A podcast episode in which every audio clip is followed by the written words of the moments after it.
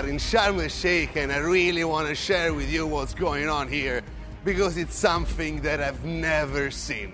To call it a renovation, a rebuilding of the city, it's an understatement.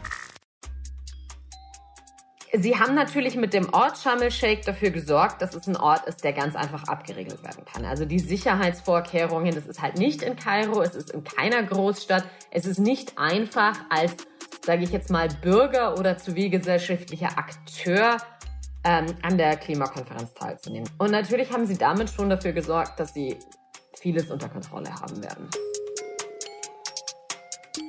Am Wochenende beginnt die 27. internationale Klimakonferenz. Und bevor wir uns in den kommenden Folgen um die Konferenz an sich kümmern, schauen wir in dieser Folge auf das Gastgeberland. Nämlich Ägypten, das Land mit der größten Bevölkerung in Nordafrika.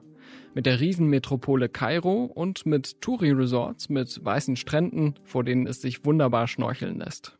Und dann gibt es aber auch noch das Ägypten von Präsident al-Sisi, der die Pressefreiheit einschränkt, Oppositionelle und Menschenrechtsaktivisten einsperrt.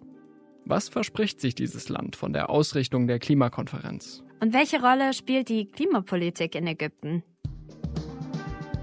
Willkommen beim Klimabericht, dem Spiegel-Podcast zur Lage des Planeten. Ich bin Marius Mestermann. Und ich bin Jelena Berner. Seit Mitte der 90er Jahre treffen sich die Regierungen der Welt regelmäßig, um über das Klima zu sprechen. Auf diesen Konferenzen werden die Klimaziele verabredet, zum Beispiel das 1,5 Grad Ziel, das wir gerade verfehlen. Im vergangenen Jahr trafen sich Menschen aus über 200 Ländern in Großbritannien, in Glasgow. Greta Thunberg protestierte mit Klimaaktivistinnen von Fridays for Future und ein paar Tage später demonstrierten 100.000 Menschen in Glasgow für die Einhaltung der Klimaziele. Dieses Jahr fliegen die Delegierten nach Ägypten, nach Sharm el-Sheikh. In ein Land, das vom Klimawandel besonders betroffen ist. Hitze, Dürre, steigender Meeresspiegel in dem aber andere Probleme bisher noch viel drängender waren. Es gab in Ägypten eine Umweltministerin, die sehr stark ähm, versucht hat, was das Thema Abfallwirtschaft angeht und Wasser, was natürlich auch sehr große Themen sind, die mit Gesundheit der Bevölkerung übereinstimmen. Aber zum Beispiel so Themen wie Solarenergie, Renewable Energies, ähm, alternative Energie, das war ganz lang eher im Hintergrund. Das ist natürlich auch irgendwo verständlich weil es natürlich ein Entwicklungsland ist, was ganz andere Sorgen hat mit einer Bevölkerung über 100 Millionen und einer extrem hohen Jugendarbeitslosigkeit, ist es natürlich schwer zu rechtfertigen, viel in den Klimaschutz zu investieren, wenn es wirklich darum geht, äh, dass Leute unter der Armutsgrenze leben. Und das war ganz lang natürlich ein Spagat auch für die ägyptische Regierung. Das ist Sarah Spild. Sie arbeitet für die internationale Arbeiterorganisation, die ILO in Kairo und beschäftigt sich da vor allen Dingen mit grüner Bildung und grünen Berufen. Ich lebe mittlerweile seit siebeneinhalb Jahren in Ägypten. Ja, Ägypten ist eine zweite Heimat für mich. Ich spreche Arabisch. Ich habe eine ganz große Verbindung auch zu dem Land, weil es ein wunderschönes Land ist. Ich wollte von Laura wissen, welche Rolle die Klimapolitik in Ägypten eigentlich spielt. Also ich denke, man hat da in den letzten ein, eineinhalb Jahren schon einen deutlichen Wandel gesehen, seitdem klar wurde, dass Ägypten mit COP natürlich die Klimakonferenz bekommt.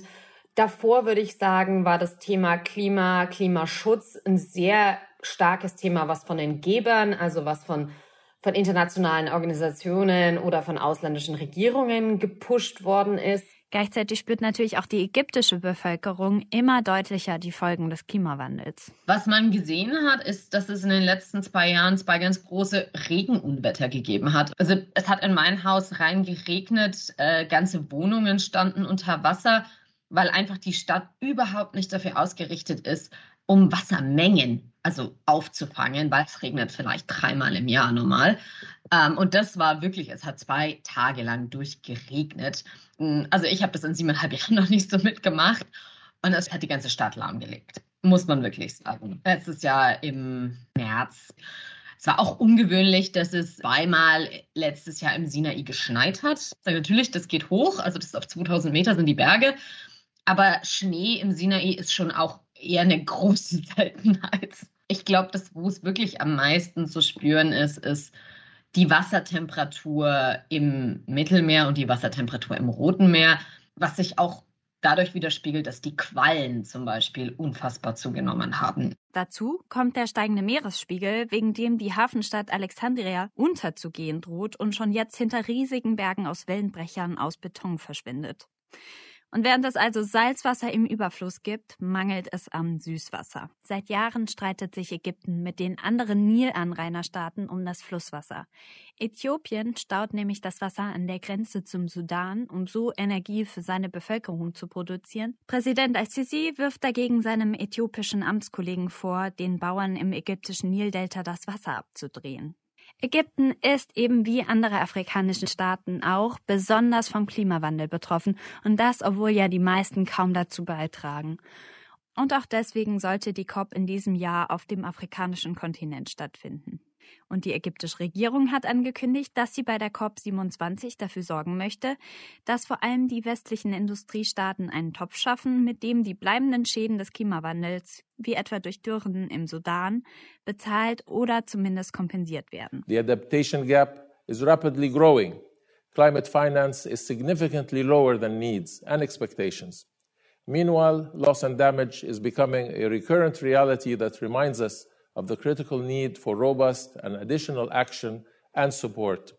I urge all governments and stakeholders to double up their efforts and listen to the millions of people calling for an urgent and qualitative response to the climate emergency.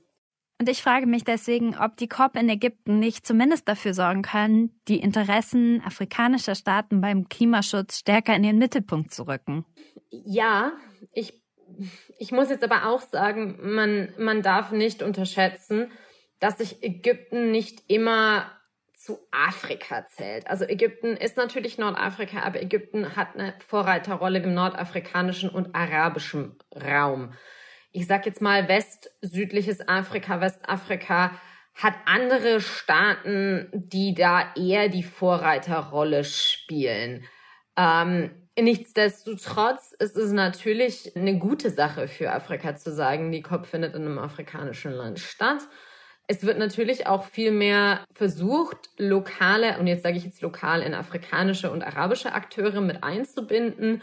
Es gab von verschiedenen Gebern Initiativen und es gibt auch Gelder, die für besonders tolle Ideen und junge, junge Unternehmer aus Afrika bereitgestellt werden, um solche Sachen jetzt auch mehr zu fördern.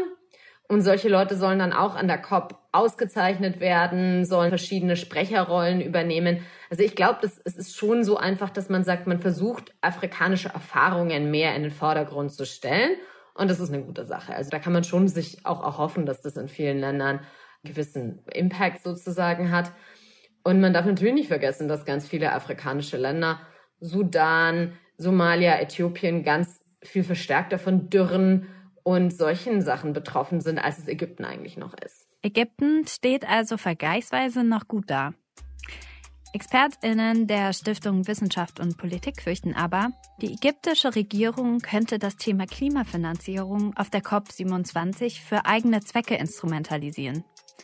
Das kritisiert der Ägypten-Experte Stefan Roll. Er sagt, Präsident Abdel Fattah al-Sisi habe seine Herrschaft mit Hilfe von einer systematischen Schuldenpolitik gesichert, massiv in das Militär und in den Sicherheitsapparat investiert und versuche nun, über die internationale Klimakonferenz an neue Gelder zu kommen. Eine Rolle spielen dabei auch Green Bonds, Staatsanleihen, die auf eine nachhaltige Entwicklung abziehen. Die Weltbank hat die Einführung von Green Bonds in Ägypten unterstützt, weil sie darauf hofft, dass so zweckgebundene Gelder in die Klima- und Umweltpolitik in dem Land fließen. Doch Stefan Reul von der Stiftung Wissenschaft und Politik kritisiert, dass manche der so geförderten Projekte, wie zum Beispiel eine neue Bahnlinie durch die Wüste, der Umwelt vermutlich mehr schaden, als sie erhalten. Ich verlinke Stefan Reuls Bericht in den Show Notes. Es geht also darum, afrikanische und arabische Perspektiven auf der COP einzubringen und um Finanzierung für die Bekämpfung des Klimawandels, aber möglicherweise eben auch für LCCs eigene Kassen. Und dann geht es der ägyptischen Regierung auch noch um Außenwirkung. Also ich glaube, zum einen natürlich ist es, eine, ist es ein Zeichen an die ganze Außenwelt zu sagen, hallo, Ägypten ist sicher. Ägypten war in den letzten Jahren durch die Revolution, durch auch naja, das war in den Mitte der 90er gewisse Anschläge, natürlich immer wieder ein Land, was von, von Sicherheitsbedenken getroffen wurde und wo der Tourismus natürlich auch immer wieder Einbrüche hatte in den letzten zwei, drei Jahren. Aber gab es ja gar nichts in der Hinsicht in Ägypten. Und für, für Sisi ist es schon auch ein Zeichen zu sagen an die Welt, wir sind ein sicheres Land. Wir haben viel anzubieten für den Tourismus und für Touristen und dementsprechend ist es schon aus der Hinsicht ein Zeichen.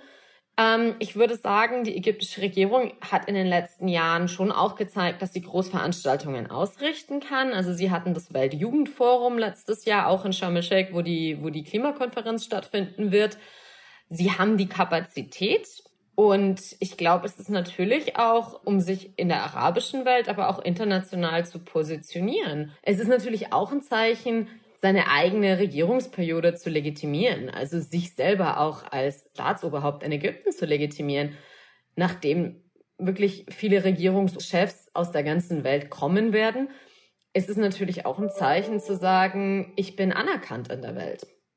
Innenpolitisch ist Umweltschutz eins der Themen, wo man nicht aneckt, wo die meisten Leute sagen, finden wir gut. Präsident El-Sisi versucht seine Macht zu festigen.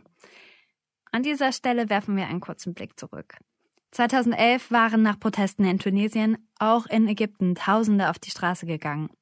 Sie strömten auf den Tahrirplatz in Kairo und brachten so den damaligen Machthaber Hosni Mubarak und seinen Polizeistaat zum Sturz. Kurze Zeit später kamen bei den freien Wahlen in Ägypten die Muslimbrüder an die Macht, doch der neue Präsident Mohamed Musi konnte sich beim starken Militärapparat nicht durchsetzen. 2013 putschte Abdel Fattah al-Sisi sich dann mit Hilfe des Militärs an die Macht. Seitdem geht al-Sisi hart gegen Zivilgesellschaft, Menschenrechtsaktivistinnen und Oppositionelle vor. Der arabische Frühling und die Revolution in Ägypten zu Ende. Ich frage mich an dieser Stelle, wie geht es eigentlich der Klimabewegung in Ägypten? Man hat bei anderen Klimakonferenzen oft auch Proteste gesehen. Man hat gesehen, dass Zivilgesellschaft gegen gewisse Sachen protestiert hat.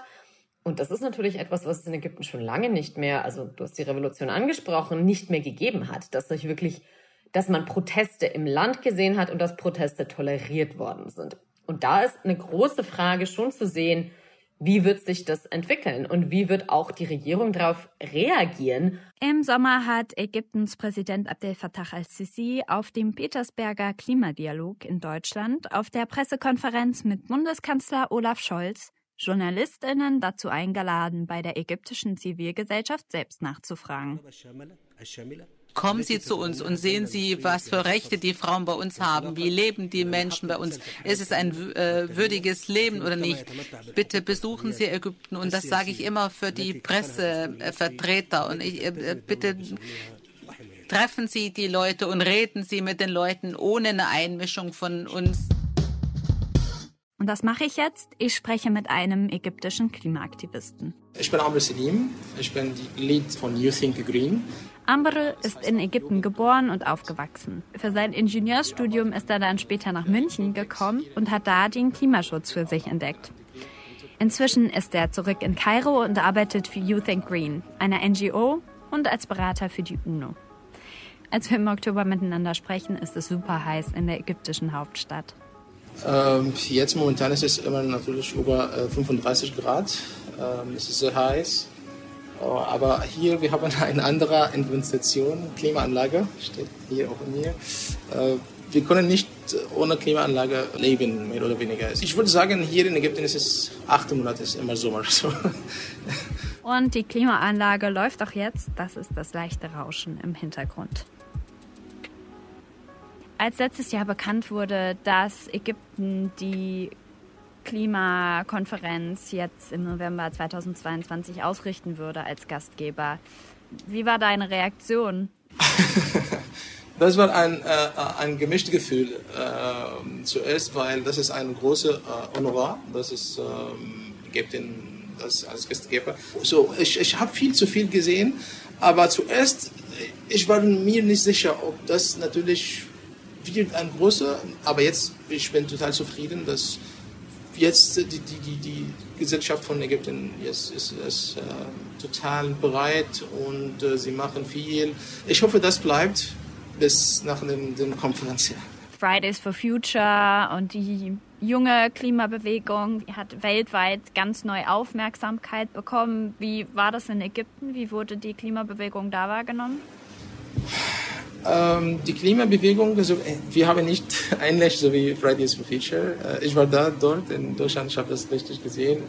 Hier ist es ein bisschen anders. Ähm, wir haben natürlich Bewegung, aber äh, ähm, nicht so wie Fridays for Future. Zum Beispiel, äh, die, die jetzt, es gibt immer ähm, Meetings oder äh, like Gatherings, wo die äh, alle Stakeholder von, von Gesellschaft und sie haben einen offenen Dialog mit der Regierung, äh, offenen Dialog mit dem, ähm, auch international äh, Aktoren. Ähm, sie kommen hier in Ägypten und sie treffen äh, miteinander. Und das ist, ich glaube, das ist ein, ein, ein großer Schritt. Aber ich glaube auch, es gibt vielleicht eine richtige Demo oder so in COP27. Das ist normal von, von, von COP. Und so wie ich verstehe von der Regierung, sie haben gesagt, dass sie, sie erlauben das. So in Sharm ich, ich glaube, es wird eine, eine Demo, so wie normal in jedes COP. Amre spricht vom offenen Dialog. Er hat mir erzählt, dass die Regierung die Klimabewegung auch immer besser strukturell und finanziell unterstützt. Trotzdem, die ägyptische Regierung möchte bei einer internationalen Konferenz Aktivistinnen öffentlichkeitswirksam protestieren lassen, während die eigene Bevölkerung keine Möglichkeit hat, für ihre Rechte zu demonstrieren. Sharm el-Sheikh ist deswegen der ideale Austragungsort für die Sicherheitskräfte, glaubt Laura. Sharm el-Sheikh ist eines der Touristenhochburgen. Ägypten ist, äh, ist am Meer, hat extrem hohe Hoteldichte mit einem eigenen Flughafen auf der Halbinsel des Sinais wo viele der ägyptischen Oberschicht auch Häuser haben, ist keine eigengewachsene Stadt, ist eine Stadt mit einem riesigen Kongresszentrum und es gibt nur einen Zugangsweg oder einen großen Zugangsweg aus Kairo. Eine zweite Straße kommt äh, von, von Nueva runter. Du kannst die Stadt komplett abriegeln, wenn du möchtest. Und das ist natürlich auch was, einer der Gründe, warum sie das gemacht haben. Aber ist für so eine Konferenz natürlich äh, aus sicherheitspolitischen Gründen sehr gut, weil, weil es sehr einfach zu kontrollieren ist. Außerdem warnt der Ägypten-Experte Stefan Roll von der Stiftung Wissenschaft und Politik davor, dass das Kongresszentrum in Sharm el-Sheikh dem ägyptischen Auslandsgeheimdienst gehöre. Roll habe ich ja bereits vorhin schon einmal zitiert. Der Auslandsgeheimdienst gewinne unter Präsident al-Sisi immer mehr Macht und er werde durch die COP27 voraussichtlich große wirtschaftliche Gewinne machen.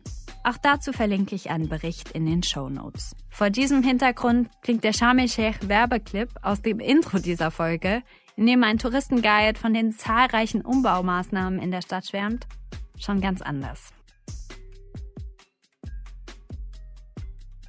Es ist nicht einfach als, sage ich jetzt mal, Bürger oder zivilgesellschaftlicher Akteur an der Klimakonferenz teilzunehmen. Also zum Beispiel werde hinfahren von UN-Seite aus, werde daran teilnehmen von unserer UN-Organisation. Aber selbst für uns gibt es verschiedene Stufen, Sicherheitsstufen, wer Zugang zu was hat und man muss sich davor registrieren mit Pass und Dienstgrad und sonstigem. Und natürlich haben sie damit schon dafür gesorgt, dass sie vieles unter Kontrolle haben werden. Und viele Akteure können es sich auch gar nicht leisten, an der COP teilzunehmen. Nach internationaler Kritik hatte die ägyptische Regierung zwar angekündigt, die Hotelpreise zu deckeln, doch die Unterbringungskosten sind nach wie vor hoch. Also die Preise für Hotelzimmer sind zwischen dem, sage ich jetzt mal, sechs- und zehnfachen, was sie unter normalen Umständen äh, kosten würden. Und wenn man sich das dann überlegt, dass das die Preise sind, und jetzt reden wir hier wirklich nicht für die Top-Hotels, das ist jetzt wirklich eher so der Mittel-Untermittelstandard, das wird natürlich sehr schwierig für einen zivilgesellschaftlichen Akteur, ähm, sich das überhaupt leisten zu können, dahin zu gehen, wenn das jetzt nicht irgendwie ein Arbeitgeber oder eine internationale Organisation für die Leute übernimmt. Amre, Aktivist bei Youth in Green Egypt, fährt zu der COP und er glaubt, dass die Klimakonferenz auch eine Chance für die ägyptische Gesellschaft sein kann. Wir haben jetzt Momentum aufgebaut zusammen und ja, wir, wir, arbeiten daran. So jetzt jeder spricht über diese, die alle Media, die ganze TV, äh, auch die Firma, äh, Private Sektoren, Gesell, äh, Zivilgesellschaft, äh, Uni, Schule. Jeder jetzt spricht über die Klima nicht in die äh, richtige Kontext, aber jetzt sie, sie, sie verstehen, dass es gibt, was heißt Klima, Klimawandel, äh, Klimapolitik. Äh, es gibt jetzt eine große äh, Gelegenheit auch für die Zusammenarbeit mit dem alle Stakeholdern, eigentlich international und regional. Jetzt wir haben eine große Chance mit dem die alle Akteure aus Afrika. Das war nicht immer die Möglichkeit, dass wir gehen immer Süd so, äh, wir immer wir arbeiten mit allen Stakeholdern in Europa oder USA oder Nordamerika oder Lateinamerika. Aber jetzt eine, wir, wir sehen uns und wir arbeiten miteinander und natürlich wir haben richtig viele Ressourcen. Wir haben viele äh, äh, intellektuelle Leute.